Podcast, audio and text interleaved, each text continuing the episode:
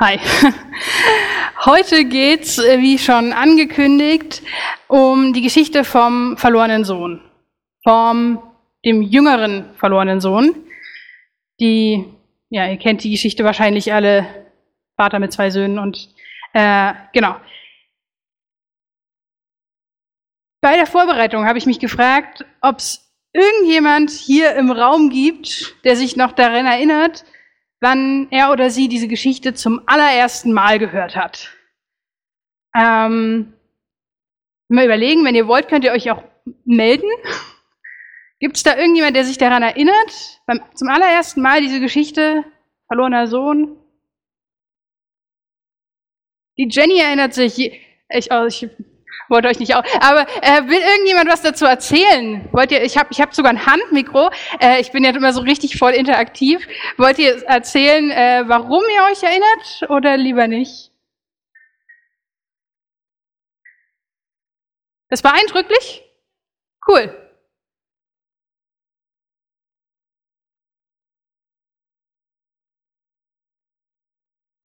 Auch Cool. Der erste Input, ähm, auch wahrscheinlich sehr eindrücklich gewesen oder so, dass das irgendwie im Kopf geblieben ist. Cool. Ähm, ich erinnere mich nicht mehr daran. ich habe darüber nachgedacht und ich glaube, ich habe das mit der Muttermilch aufgesorgt. Meine Eltern haben mir schon seit ich winzig war Geschichten vorgelesen. Ich habe keine Ahnung mehr. Und ich habe bei der Predigtvorbereitung immer wieder gedacht, die letzten Tage, Wochen, es wäre so schön, diese Geschichte nochmal zum ersten Mal zu hören. Dieses, was, was denkt man dabei? Äh, was, ja, was würde ich fühlen, wenn ich die zum ersten Mal hören würde? Aber ich habe halt keine Ahnung. Und ähm, ich denke aber, das wäre ziemlich cool. Nur diese Geschichte ohne die Bibelbilder, die in der Kinderbibel, in meinem, also die Kinderbibelbilder, die in meinem Kopf sind, ohne die bestimmt schon mindestens fünf oder wahrscheinlich eher 20 Predigten, die ich dazu gehört habe, in meinem Kopf mitschwingen zu hören. Einfach nur Jesus, der die Geschichte erzählt hat und ich mit dieser Geschichte. Ich frage mich, wie das wirken würde. Und ich frage mich, ob ich vorurteilsfreier an die Geschichte gehen würde. Ich möchte heute mit euch diese Geschichte von dem jüngeren Sohn mit euch betrachten und ich möchte euch einladen, dass ihr versucht, vorurteilsfrei ranzugehen, dass ihr nicht denkt, keine Ahnung, also ich habe immer über den jüngeren Sohn gedacht, dieser Schmarotzer oder so. Ähm, versucht das mal aus eurem Kopf rauszumachen und versucht mal euch, ja, so als würdet ihr die Geschichte zum ersten Mal hören. Ich glaube, dass wir dadurch ganz neue Sachen sehen können, dass wir ganz, ähm, ja, ich glaube, nur dadurch, dass ich das während der Predigtvorbereitung irgendwie so versucht habe zu löschen, konnte ich den Sohn überhaupt ernst nehmen, so. genau. Ja, also, ich lese mal äh, den ersten Teil vor.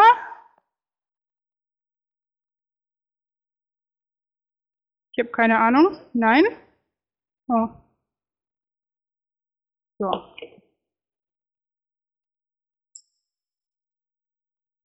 Jesus erzählte weiter.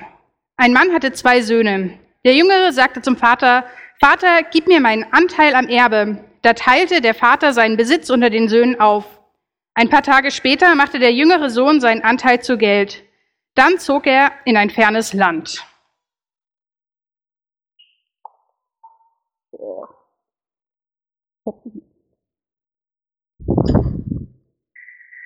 Der jüngere Sohn sagt quasi, zum Vater, ja, gib mir deinen Anteil, also meinen Anteil. Ich wünschte eigentlich, du wärst tot, äh, weil ich will mein Erbe, das, von dir brauche ich eigentlich nichts mehr. Und dem Sohn ist der Vater komplett egal. Der interessiert sich nicht für den Vater. Der interessiert sich nicht ähm, für das Land, was vielleicht verkauft werden muss vom Vater oder für die Rente, also das ist ja die, die Altersvorsorge vom Vater, äh, das ist dem Sohn total wurscht, dem ist es auch total wurscht, was das Dorf denkt, weil das ist undenkbar gewesen, damals, dass ein Vater das Erbe auszahlt, bevor er stirbt. Und den interessiert das auch überhaupt nicht, dass er dadurch, dass er das sagt, das, dieses Recht verliert, der Sohn des Vaters zu sein. Das interessiert ihn überhaupt nicht. Er sagt, Papa, du bist mir egal. Du könntest eigentlich tot sein. Der beleidigt den Vater richtig hardcore da. Äh, und was macht der Vater? Der, der sagt in der Geschichte gar nichts. Also der sagt später, hat er ganz oft wörtliche Rede, aber zu diesem Zeitpunkt sagt er nichts. Der, der hat keine Worte oder vielleicht will er gar keine Worte haben. Äh, der teilt einfach sein Erbe auf an beide Söhne. Beide kriegen was. Es war Brauch, der Ältere kriegt zwei Drittel, der Jüngere kriegt ein Drittel. Und der Jüngere nimmt sein Drittel und macht es zu Geld und geht in ein weit entferntes Land. Ganz weit weg. Ja, nicht irgendwie noch in der Nähe vom Vater bleiben. Ich finde das krass, wie wenig Interesse dieser Sohn am Vater hat. Ich frage mich, was ist da vorgefallen? Das steht in der Geschichte nicht, das steht auch ganz bewusst in der Geschichte nicht, weil es ist ja ein Gleichnis. Und Gleichnisse sollen uns ja immer irgendwas mit Gott und uns beibringen. Und der Vater in der Geschichte ist Gott und wir sind der Sohn. Also, was muss, müssen wir über Gott denken, damit wir so mit Gott umgehen, damit wir sagen, du bist mir komplett egal. Ich glaube, der Sohn war ganz schön wütend. Und ich weiß nicht, ob ihr schon mal so richtig wütend auf Gott wart, ob ihr vielleicht enttäuscht von Gott wart, ob euch Gott mal egal war. Ich hatte so Momente schon. Ich hatte ähm, einen Moment, wo, wo mir wirklich alles war, egal war. Da war mir egal, was aus dem Land wird und was die Leute im Dorf denken so. Äh, da ist ein Nahangehöriger von mir gestorben und ich habe gesagt, nö Gott, also wenn du den jetzt nicht geheilt hast, dann kannst du mir eigentlich gestohlen bleiben. Ich habe äh, in meinem Tagebuch, im 17-jährigen Ich, habe ich geschrieben, ich will nicht von diesem Gott geliebt werden, von dem der Tod Leiden und Schmerzen zulässt, von dem der sich als Arzt, Hirte und vorstellt, aber seine Patienten, Schafe und Kinder sterben lässt. Ich hatte wirklich keinen Bock mehr auf Gott. Ich habe das nicht eingesehen mit, also, okay, liebender Vater, bla bla bla, aber eigentlich wollte ich das nicht. Ähm, ich war sehr enttäuscht von Gott, habe Gott an den Pranger gestellt und habe gesagt, wie der jüngere Sohn, hey, also das Erbe nehme ich, also danke, dass du mich gemacht hast und meine Fähigkeiten und so, aber tschüss, mehr brauche ich eigentlich nicht. Ich vermute allerdings, dass die viele auch von euch sagen, also nee, also so krass habe ich das jetzt noch nie gemacht. Also ähm, mir war nie egal, was die Leute denken. Mir war nie egal, dass ähm, was was Gott irgendwie, also Gott war mir schon noch irgendwie wichtig, aber vielleicht wart ihr trotzdem irgendwie schon mal wütend auf Gott.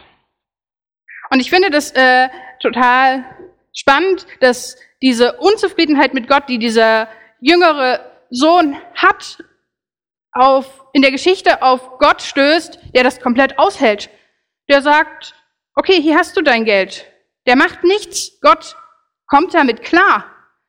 Das finde ich ziemlich krass, dass Gott so mit den Gefühlen des Sohnes umgeht und dass er das kann. Gott lässt den jüngeren Sohn gehen. Der Gott verteidigt sich da nicht. Gott sagt nicht, hey, das sind falsche Anschuldigungen. Gott tut auch den Sohn nicht zurechtweisen und sagt, also so kannst du nicht mit mir reden. Für Gott ist das okay. Ich frage mich, warum Gott das aushält. Ich glaube, am Ende von der Geschichte werden wir das auch ein Stück verstehen. Aber in der Geschichte geht es weiter.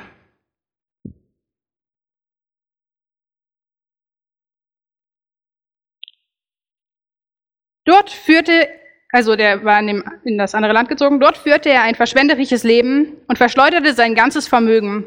Als er alles ausgegeben hatte, brach, in dem, brach in dem Land eine große Hungersnot aus. Auch er begann zu hungern. Da bat er einen der Einwohner des Landes um Hilfe. Der schickte ihn aufs Feld zum Schweinehüten. Er wollte seinen Hunger mit dem Schweinefutter stillen, das die Schweine fraßen, aber er bekam nichts davon. Oh Mann, das ist ja meine Story. Der Junge kann nicht mit Geld umgehen. Okay, nicht cool. Ähm, aber dann kommt auch noch eine Hungersnot. Das finde ich, also, das ist einfach doppeltes Pech. Und ich finde es beeindruckend, dass er da nicht aufgibt. Er versucht es einfach weiter. Er versucht Arbeit zu finden. Er, in einer anderen Übersetzung heißt es, er hängt sich an einen ähm, Einwohner des Landes ran. Er drängt sich ihm auf. Er bettelt förmlich um Arbeit und alles, was er bekommt, ist Schweinehüten. Für äh, die, die es nicht wissen, äh, jüdischer Kontext, in der die Geschichte erzählt wurde, Schweine ist so, das ist ein unreines Tier, den kommt man nicht mal nahe. Und er sitzt jetzt mit Schweinen auf dem Feld und überlegt sogar, das Essen zu essen, was die Schweine da ähm, nicht übrig lassen. Er scheitert. Er scheitert richtig hart. Und in der Geschichte geht's gleich weiter, das steht da auch noch. Da ging der Sohn in sich und dachte, wie viele Arbeiter hat mein Vater und sie alle haben mehr als genug Brot. Aber ich komme hier vor Hunger um. Ich will zu meinem Vater gehen und zu ihm sagen, Vater, ich bin vor Gott und vor dir schuldig geworden. Ich bin es nicht mehr wert, dein Sohn genannt zu werden. Nimm mich als Arbeiter in deinen Dienst. So macht er sich dann auf den Weg. Ähm, der sitzt da und denkt, ich bin es nicht mehr wert. Ich hab's verspielt. Ich habe alles, ich habe erst meinen Vater beleidigt und bin weggegangen und jetzt habe ich hier in diesem fremden Land, wo ich dachte, alles wird gut, es einfach richtig verhauen. Ich habe nur Pech gehabt und alle Arbeit, die ich reingesteckt habe, alles, was ich versucht habe, es bringt nichts. Nichts, nichts wird irgendwie was. Ich finde dieser Satz, ich bin es nicht mehr wert, der spricht Bände. Und dieser Satz trifft mich, weil ich denke sowas auch manchmal. Scheitere auch andauernd. Und ich denke, ihr kennt es auch. Ansprüche, äh, Momente, wo man den Anspruch, irgendeinen Ansprüchen nicht genügend, äh, genug getan. Also ja. Ähm, während des Lockdowns ging es mir andauernd so. Ich habe gedacht, ich, ich möchte doch irgendwie für die, für die Christenlehre Kids und die Pfadfinder, ich möchte da sein, aber ich habe es irgendwie nicht hingekriegt. Ich bin andauernd gescheitert. Ich habe irgendwie, ich, und ich habe mein Leben angeguckt wie dieser Sohn und dachte, boah, ey, versagt. Kacke. Mist. Und jetzt? Und es sind viele Eltern unter euch und ich, ähm, weiß nicht, ich habe das irgendwie in letzter Zeit so oft mitgekriegt, wie Eltern sagen, oh Mann, ich weiß nicht mehr weiter. Also nicht andauernd, aber also so, das sind die kleine Momente, wo man denkt, oh Mann, ich, ich würde gerne ein richtig der perfekt, das perfekte Elternteil sein. Also die, diese, ich, in meinen Augen seid ihr echt krasse Eltern. Ähm, und dann zweifelt ihr an euch selbst und ich denke so, ich, das ist genau dieser Moment, dieses, man guckt sein Leben an und ist irgendwie total unzufrieden. Alles ist Mist. Und der Sohn sagt, ich bin nicht genug. Und er überlegt und kommt zu dem Punkt, ah, der Vater, beim Vater, der ist genug und der hat irgendwie wie so ein Sozialsystem für seine Arbeiter oder so. Da muss ich nicht Schweinefutter essen, da bekomme ich wenigstens Brot, selbst wenn ich das Niedrigste mache.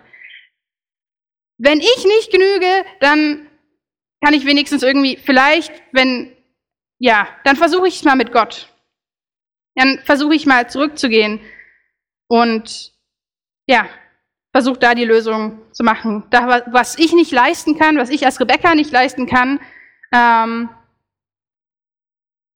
muss ich auch gar nicht leisten. Vielleicht, wenn ich in diesem Sozialsystem vom Vater bin, wenn ich bei Gott bin, kümmert er sich um mich.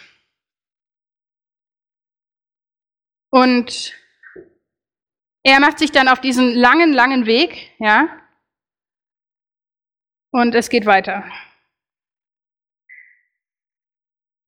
So machte er sich auf den Weg zu seinem Vater. Sein Vater sah ihn schon von weitem und kon, äh, von weitem kommen und hatte Mitleid mit ihm. Er lief seinem Sohn entgegen, fiel ihm um den Hals und küsste ihn.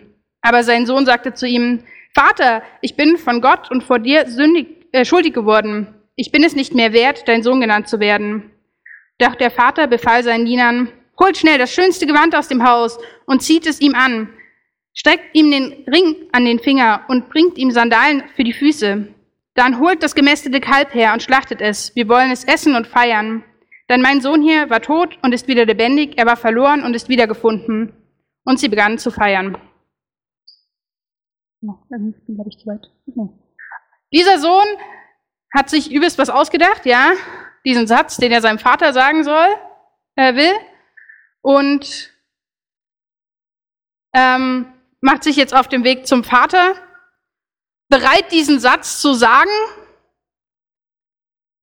und der Vater, der haut mich in der Geschichte um.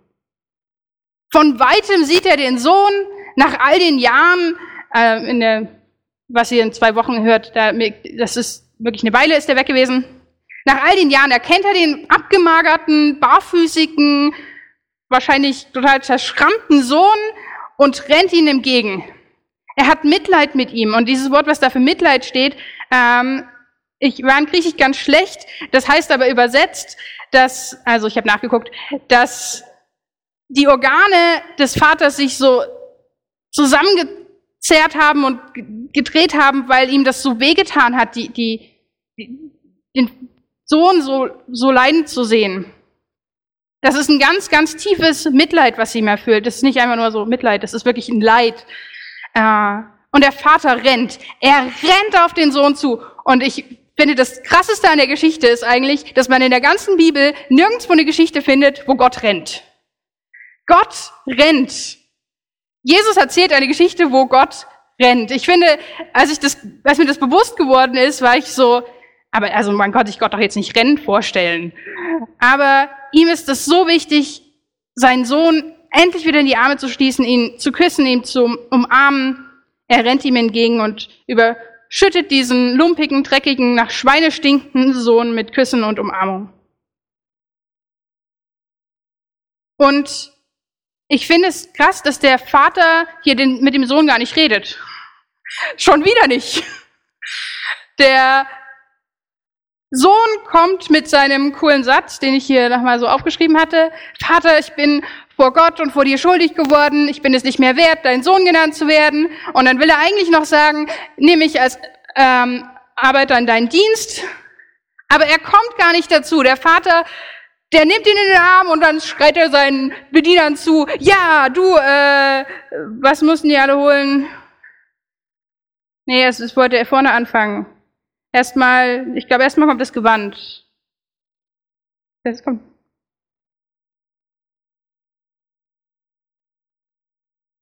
Warte, ich muss gerade gucken, wo ich in meinem Manuskript bin.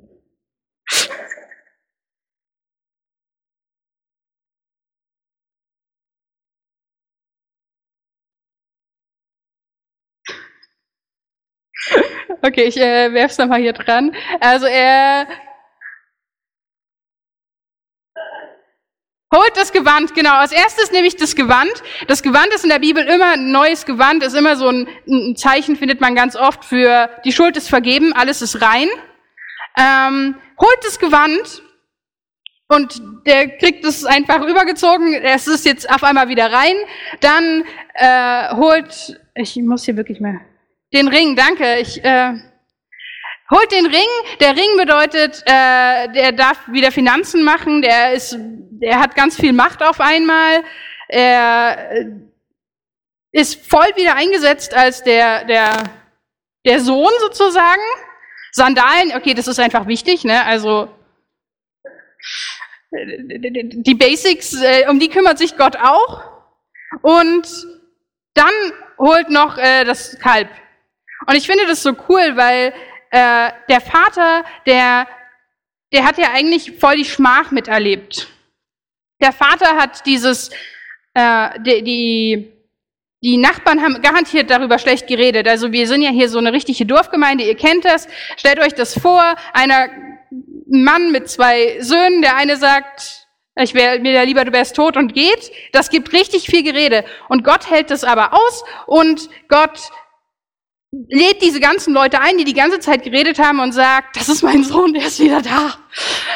Der ist voller Liebe, der ist, das ist, ich finde Gott einfach richtig krass in dieser Story, wie viel Liebe er da, ähm, ja, dem, dem Sohn gibt und diese, diese Frage irgendwie, die, die vorher noch da war, hey, ich bin eigentlich nichts wert und so, das, das interessiert den Vater gar nicht. Für den Vater ist klar, das ist mein Sohn.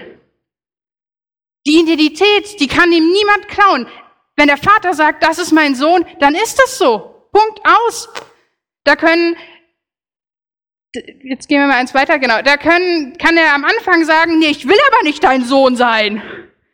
Aber er bleibt der Sohn, weil der Vater ihn als Sohn annimmt.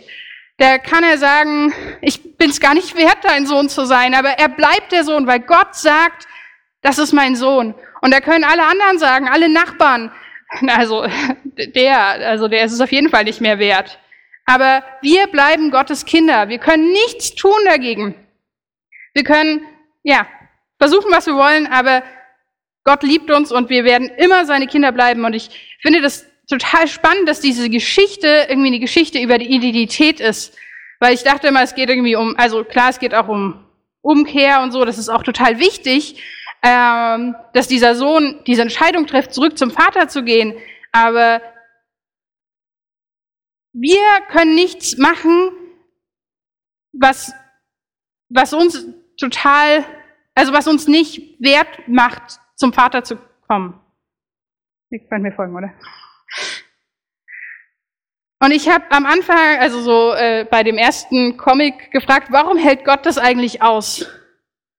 Und ich glaube, Gott hält diese, diese ganze Spannung aus, diese ganze Leid, was er irgendwie, dieses, die Gedärme ziehen sich zusammen, weil er ihn vermisst hat, ähm, weil er weiß, dieser Sohn, der war am Anfang schon eigentlich gar nicht mehr bei ihm. Der war ganz weit irgendwo wütend und er war nicht mehr bei Gott. Und für Gott ist es total okay, wenn wir wütend auf ihn sind und gehen, weil er weiß, okay, so habe ich vielleicht eine Chance, wieder einen Zugang zu ihm zu haben. Ich will jetzt nicht, dass ihr, ähm, wie ich als Teenie immer gedacht habe, jetzt muss ich mal so ein richtiger Sünder sein, damit ich Gott mir vergeben kann. Das sollt ihr nicht, ähm, sondern ich will euch sagen, eure Identität, die bleibt egal wie ihr irgendwie denkt. Nichts kann euch aus der Liebe äh, Gottes rausreißen. Amen.